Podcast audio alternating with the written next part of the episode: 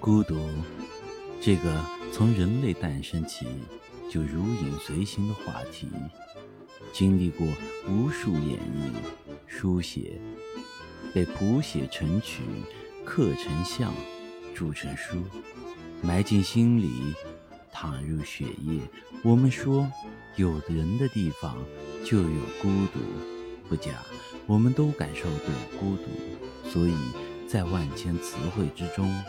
我们选择用孤独症来为这种病命名，因为它太苦、太痛、太令人难以忍受。它不能够用单薄的理论术语支撑，它需要敬畏。